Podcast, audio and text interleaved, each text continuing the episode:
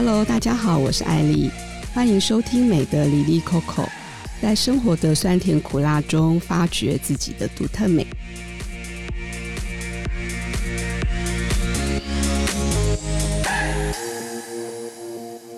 让我们欢迎今天的特别来宾 Vanessa。Hello，Vanessa。Hi，我是 Vanessa。Vanessa 她其实是我的发型设计师。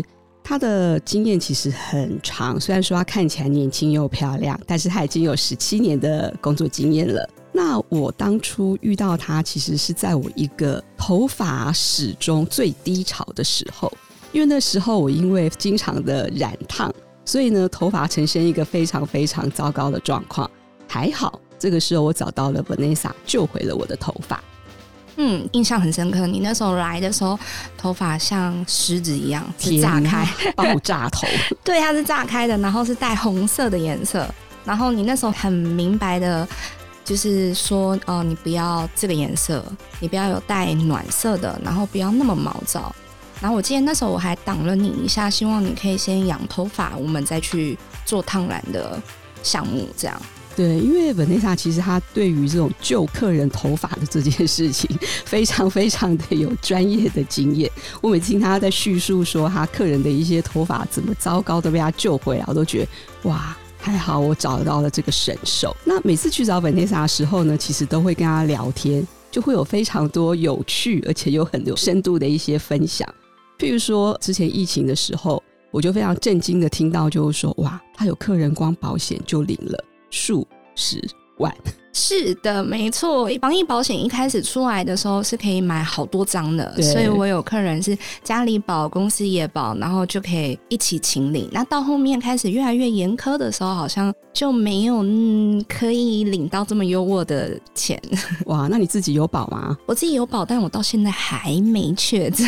哇塞，果然不只是神手，各方面都非常的厉害。然后我上次去的时候，又听到一个非常有趣的事情，就是说，好像隆鼻这件事情，就是会在鼻子里面放一个好像是固定的东西吗？对，因为我的客群都是女生嘛，所以我很多女生客人或者我身边的朋友会跟我分享一些医美的资讯。那从以前，比如说注射类的玻尿酸，然后到后来有假体，然后到近期我听到比较新的是拿它的热骨去隆鼻。肋骨要怎么把肋骨放到鼻子里？哎、欸，这我还真没细问，但是我必须说，他做完是真的很漂亮。哇塞，我觉得现在的科技各方面真的都非常的进步耶。对，我觉得女生爱美，嗯，需要对自己努力一点。那我其实也常常听到 Vanessa 就是跟我分享一些，譬如说音波啦、电波啦，或是各种波、各种线。其实我之前没有做过，那也是说，因为经常跟 Vanesa 聊天之后，就发现说，哎，其实有些东西是可以试试看的，就是说，哎，对你本身也没有什么不好的副作用，可是让你自己觉得，哎，看起来开心，我就觉得其实还蛮好的。不过说实话，除了就是说医美之外，我觉得我们平常在日常生活中也做了蛮多事情。你要说是加工吗，或是人工吗？其实也都是让我们自己变得更漂亮，对不对？对，没错。我印象很深刻，我跟你分享的第一次是因为你问我年龄，然后我说我已经三十几岁的时候，你很不可置信的看着我说：“我以为你才二十几。”然后我就说：“哦，在我想要动在我当下的那个年龄状态的时候，我就开始做这些保养，所以可以让我的脸一直维持在可能不到三十岁年龄的状态。”对，因为这件事情其实改变了我的，我不能说人生啊太夸张，可是应该说，人家二十几岁的时候就已经想到说要把他的外表或是各方面保持在二十几岁的状况，可是我到了现在已经比他多很多很多岁的时候，才想做这件事，我就觉得我已经有点太晚了。哎、其实我觉得不会，就是呃，我觉得每个年龄段的女生都会有她该长的样子，只是你可以比那个时候再年轻个五到十岁，我觉得自己就会看起来很开心。说实话，就是说我们其实，在平常也都做了蛮多事情，就是让自己看起来是在一个所谓最佳或是比较好的状态。应该说对有化妆的人来讲，我们可能化妆就是说，哦，我可能把我的斑或痘痘遮一遮啦，或者说画点口红让我气色更好啦。那这些东西其实 Vanessa 你平常应该都有做吧？每天呢、欸，我觉得就是因为我的工作，我每天都得化妆，所以当脸上有一点点变化的时候，比如说呃呃眼袋变明显啊，或者是苹果肌平掉啦，我就会马上发现，因为我每天得对着我自己的脸化妆。除了我觉得脸以外，其实大家对于譬如说身上的穿着各方面，其实都会用一些小心机去弄得更好。比如说最常见就是说，哎，买鞋子的时候，即使不是高跟鞋，我的布鞋要，譬如说是三公分，就是加厚或加高的。那如果说像更不要说，可能穿一些什么塑身衣啦。不是说买胸罩的时候，就里面有胸垫啦、水饺垫之类的。其实这些事情大家都会做，对不对？哎、欸，我觉得塑身衣这个东西，女生应该都要有一件，因为。啊、呃，我们很多那种合身的连身洋装啊，对，你你如果不小心，你去吃个饭吃太饱，肚子就凸了，或者是你那一阵子没有很勤劳的运动，你屁股的形状并不是很好看，它就需要靠出声音去做拉提的动作。对，而且我其实最不能接受就是说，尤其在夏天，会有一些比较贴身的下半身。所以这个时候，我其实就蛮没有办法容忍说看到，比如说小裤裤的线条 之类的。对呀、啊，还有身体的那个曲线，当你穿了一件很合身的裙子，但是却小腹很凸的时候，我觉得也会影响当天的心情。对，然后讲到夏天，我其实还有另外一件也非常龟毛不能忍受的事情，就是说夏天大家不都会穿拖鞋、凉鞋之类的，脚趾头。对，我也是我。我其实很没有办法，就是说看到没有涂指甲油的脚趾头。哦，我我我指甲油还好，但我没有办法接受脚看起来脏脏的，哦，对，然后或粗粗的有干皮，我就会觉得天哪，你怎么会把自己照顾成这样？对，所以为什么大家会去，比如做光疗啦，或者说去什么削脚皮啦之类的，其实也都是希望就是说自己看起来干净舒服。那因为刚刚也提到，就是说苹果肌啦、医美、音波这些事情。那我想稍微聊一下，就是说，因为其实 Vanessa 对这方面感觉身经百战，什么都试过。那我我个人了解，就是说医美应该说它其实大概会分成三种类别。一种就是说比较类似是光电治疗，像比如什么脉冲光啦、电波、音波、镭射这种东西。那我个人是很久很久以前年轻的时候有做过脉冲光，那那就有点类似像橡皮筋打在脸上的感觉。那最近我比较常做的是皮秒，嗯，所以我其实只做过这两种。那不知道 Vanessa 你哦，我多了。哎呀，我就知道，因为就是像我讲的，我的工作环境就是一在一个女生的产业里面，我们一直每天接触这么多女生可能，一直在分享美的资讯。所以我在更新流行资讯很快，嗯，然后从以前有什么净肤镭射，让皮肤看起来比较干净之类的，然后到后面音波、电波我是还没有试过，嗯，然后音波是我去年我去年工作非常的忙碌，然后也很疲惫的那一段时间的时候，我整个人看起来有一点憔悴，然后。偶然看到学生拍线动，然后录到我的下巴线条，居然是跟脖子连在一起的时候，就是我发现，哎、欸，我到底是双下巴还是垮掉了的时候，我就去尝试了第一次的音波拉提。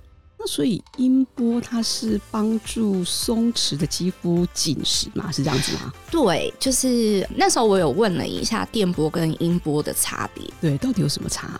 电波它比较像是用热能，然后让你的皮肤紧缩而制造拉提。哦、oh.，那音波好像是就是很像一块布用钉钉子的方式帮你往上拉。哦、oh,，我以为是放音乐用音波，我也希望是这样。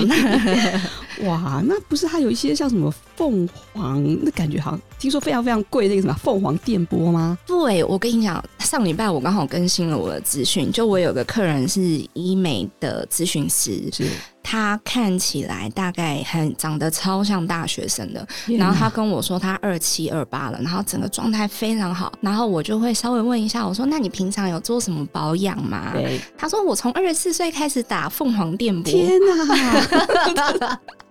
有没有刷新我的观念？我以为这东西是可能你脸开始在垮的时候才会去做的事情。但他提了两个观点，一个是他需要知道这个东西在脸上形成的变化跟操作过程，对，他才能跟他客户介绍。第二个是他说他做医美这么多年了，他说他学生时期就在医美诊所打工，他说他已经看了很多同事或者前辈，越早开始做冻龄这件事情的保养的越好。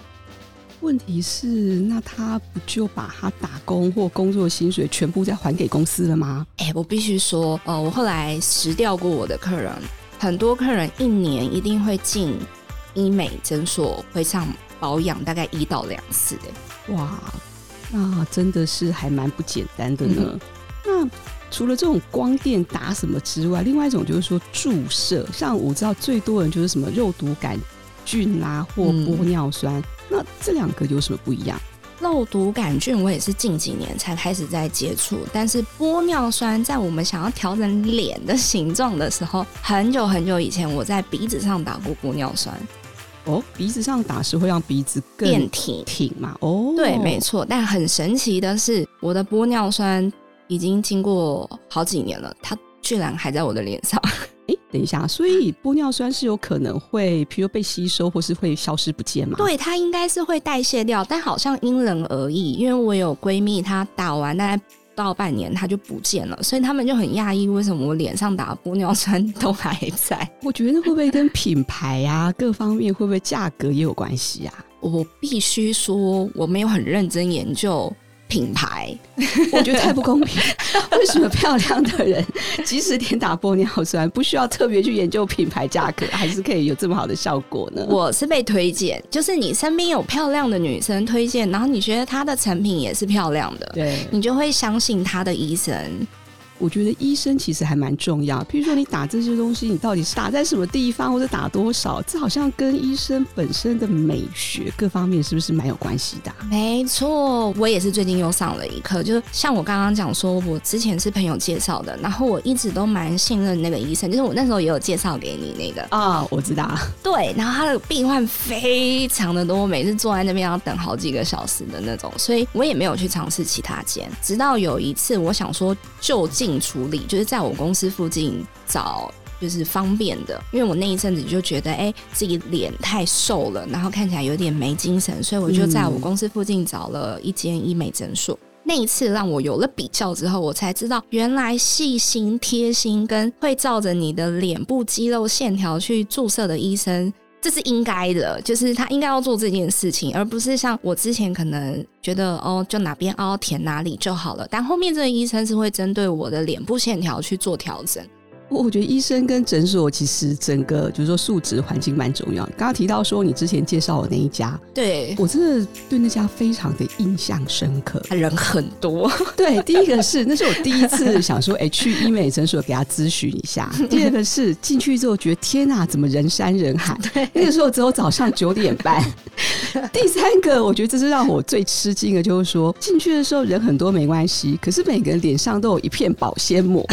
对，我内心。想说，到底这些人在干嘛？而且他其实就在诊所的大厅，等于说你一进那个诊所，就看到沙发区坐满了贴满保鲜膜的女生。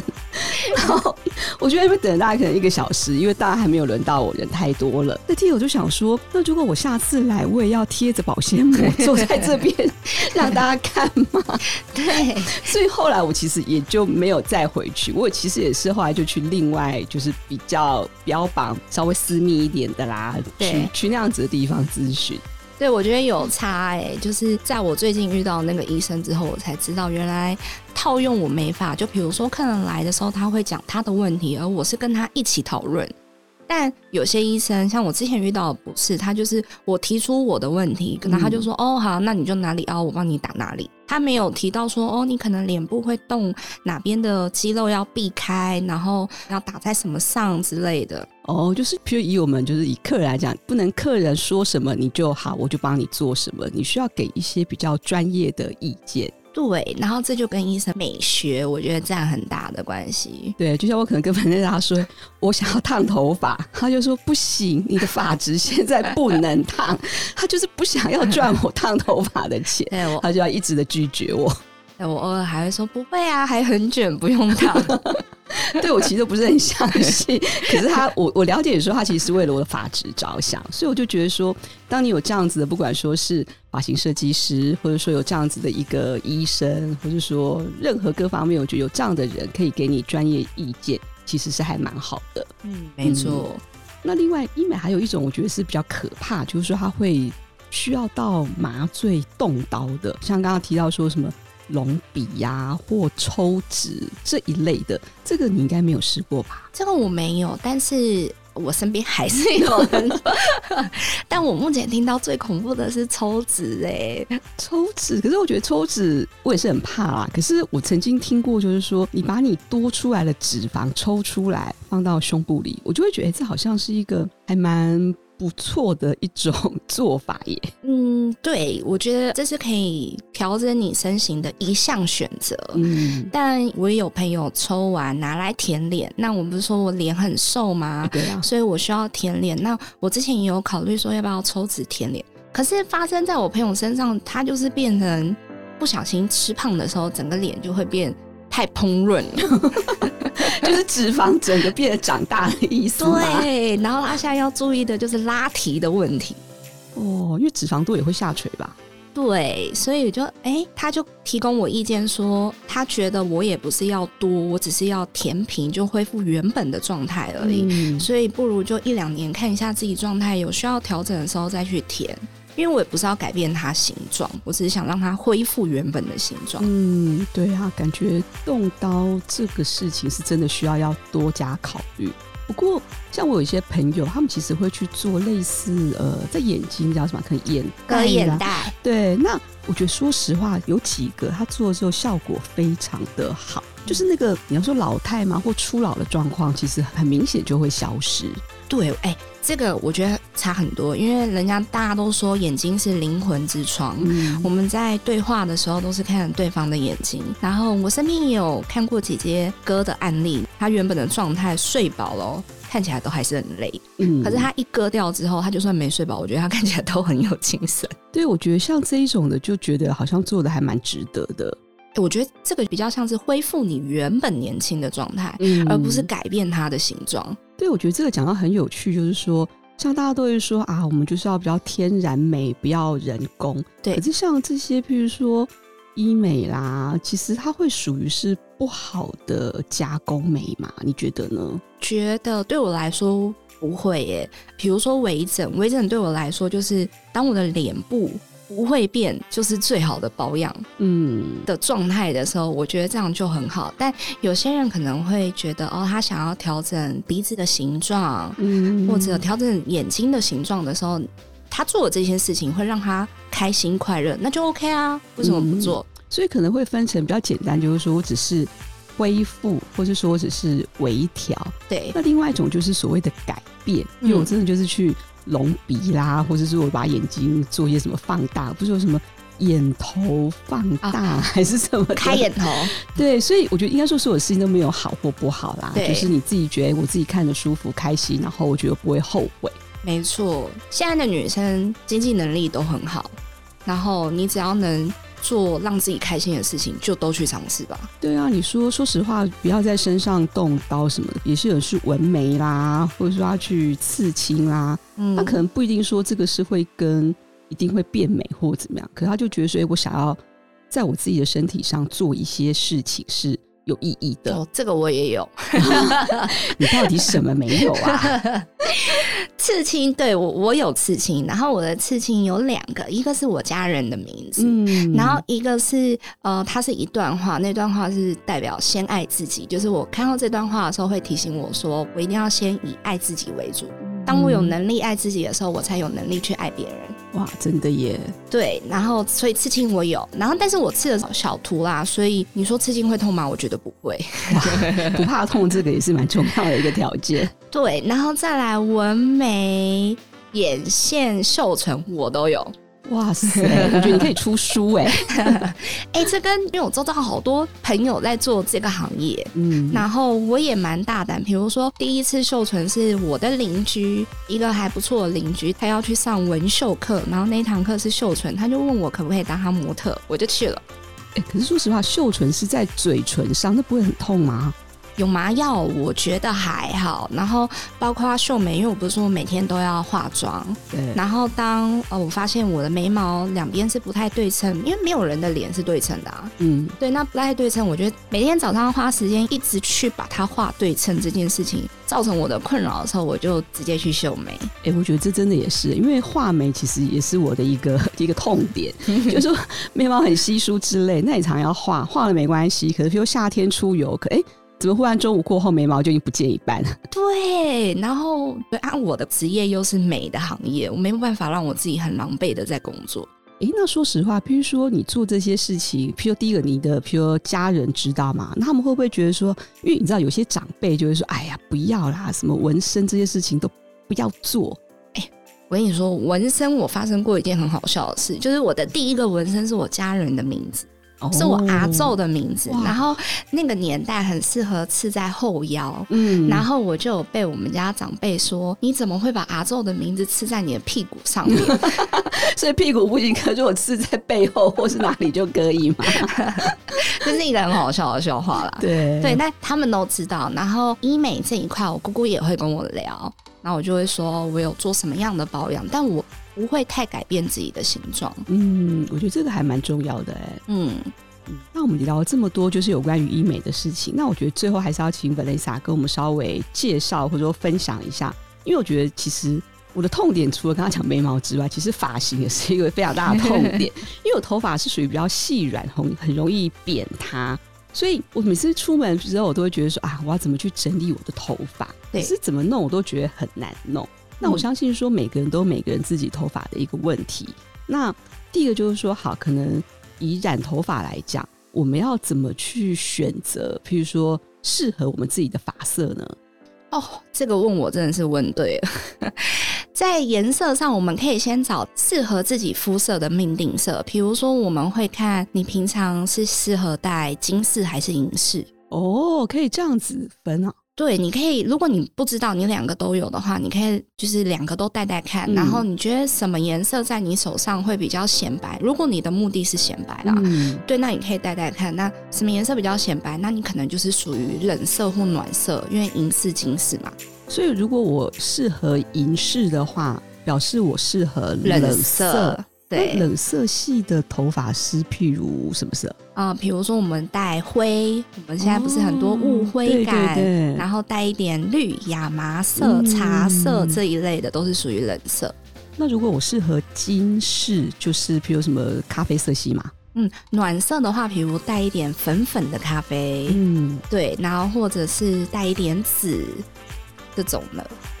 所以这其实不能够自己拿着那个什么色卡来自己乱选哎、欸。当然可以，也有客人挑了不适合他的颜色，但是站在发型设计师的角度会提醒他一下，可能我们可以参考其他颜色，但还是回归那句话，只要你开心就好了。至于头发的保养，因为现在譬如夏天快到了，那以前譬如常去和日本药妆店什么的，就会有一些譬如什么头发防晒用品。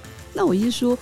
到底坊间常见的，不管说是什么护发油啦、发膜啦，甚至防晒的这些东西，到底对头发有没有帮助呢？有，所以真的都要买吗？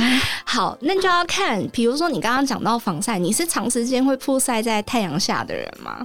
我个人当然是没有啦，那那这一块你就可以不用。嗯、然后再来是，如果你是你头发就是不烫不染，然后也没有留很长，那护发这一块其实你也不需要过多。嗯、那这种东西都是针对在你有在破坏你的头发，你有烫发，你可能需要保湿度、弹润度；那你有染发，你需要护色这一类的。然后或者是洗发精也可以选择针对你的发况，比如你会觉得很塌。那我们就要洗比较蓬松一点的洗发精，那比较毛躁，我们就要洗抗毛躁的。哦，所以其实还是依据个人的，譬如状况跟需求来选。对，没错。那还有一件事我蛮好奇，就是说很多现在像比如捷运站啊，或很多地方都有一些在类似这种可能三百元或是比较便宜的快速剪发。对，那我个人是没有去试过。我是蛮好奇，就是说，像这种快速减法，跟一般我们到，比如说比较正式的法拉或美容院，到底它最大的差别会是什么呢？又问对了，就是要问你嘛。我们公司就有开一间哇，可是应该是说你们公司不会怕说，哎、欸，如果说真的大家都去三百元减法，那一般的就没有人要去啦。我觉得有区隔，因为通常会去快速减法的，第一个是他不等。然后它比较繁琐的操作过程，对，像跟 Vanessa 预约，其实都要很早之前预约，不能临时说我要剪个头发或染个发，那是不可能的。对，那如果像你是喜欢那种快很准，然后不要拖到你时间，那我希望可以在十五分钟内可以解决你的发型困扰的话，那快剪就会是一个你很好的选择。可是它真的可以剪出我要的感觉吗？这个其实要看设计师哎、欸，因为设计师就是像我们刚刚讲医美的医生，有美感好的，美感不好的，嗯、会不会懂你在表达什么？你们两个沟通的点有没有对到？哦，所以这其实也是要看人就对了。对，不管高价的或平价的，我觉得都要看这个设计师跟你的频率有没有对到，你们两个能不能沟通？所以有没有缘分，其实是一个非常重要的事情。是，而且快速减法，说实话，它也只有减法啦，你要烫啦，或是你要染啊，它其实也没有这个服务嘛。嗯，对，没错，你要他十五分钟烫完、嗯、太难了，这个好可怕，不知道出来会是什么结果。对呀、啊，好啊，那今天就谢谢 Vanessa 跟我们分享这么多跟美相关的事情。回到最后，还是说，其实不管怎么样，让自己变美都没有关系，就是自己觉得开心最重要喽。就是比如保养，你什么时候开始保养，什么时候在意你的外表，你的年龄啊就会停留在那个时候。然后当你注重你的脸部或头发保养的时候，它就会看起来比没保养的状态来得再更好嘛。不可能越保养越糟啊。对，所以真的就是一分耕耘一分收获嘛。对，没错。好，那就谢谢 Vanessa 来今天我们的美的哩哩扣扣。拜拜，拜拜。